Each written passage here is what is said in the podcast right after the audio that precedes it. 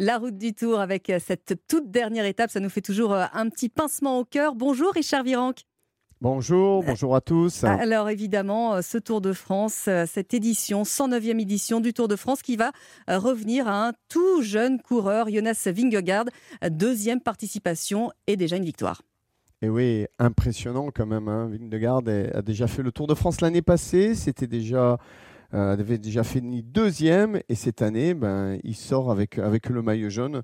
On va dire que son équipe a, écrasé hein, la course euh, depuis trois semaines avec euh, beaucoup de victoires d'étape. Il remporte euh, certes le maillot jaune, le maillot vert avec Wood Van Aert et le maillot à poids parce qu'il fait, il fait un doublé maillot jaune et maillot à poids. Alors, qu'en penser des, Français cette année? Est-ce qu'on peut se contenter d'une victoire sur étape ou est-ce qu'on se dit que finalement cette quatrième place de, de Godu, c'est néanmoins une bonne chose?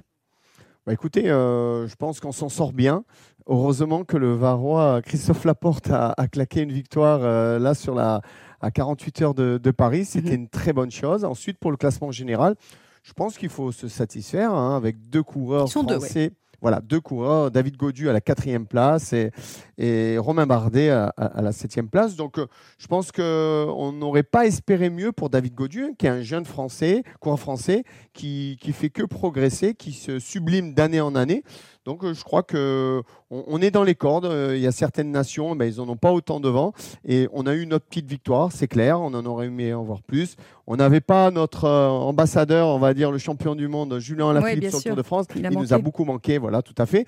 Donc je pense que c'était une édition où on s'en est bien sorti les Français, que le Tour a été disputé.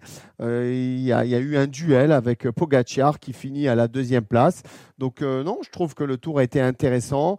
Euh, ils ont eu chaud, les coureurs, cette année. Oui, c'était difficile hein, physiquement.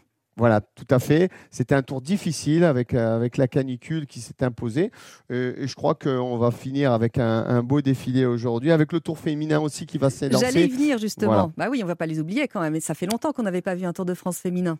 Tout à fait. Euh, il y a quelques années, moi, je me rappelle quand j'étais petit, ben, c'était, ben, il y avait le Tour féminin à mon époque. Bon, il n'a pas eu lieu longtemps, mais c'était Gianni Longo hein, qui, euh, qui, martyrisait un peu tout le monde parce qu'elle gagnait tout. Et, là, bah, maintenant, on repart sur un cyclisme féminin beaucoup plus moderne, structuré, avec des belles équipes. Euh, et elles ont de la gueule, les pin-up. Donc, euh, non, je trouve que c'est assez sympa. Et on les suivra évidemment. On aura l'occasion d'en reparler sur Europe 1. Et puis, Richard, évidemment, on vous retrouve ce soir pour une émission spéciale. 19h aux côtés d'Axel May et Martin Lange qui étaient sur le Tour de France pour Europe 1 pendant ces trois semaines. Et évidemment, tous vos invités pour suivre ce grand final. Merci, Richard. Merci, bonne journée.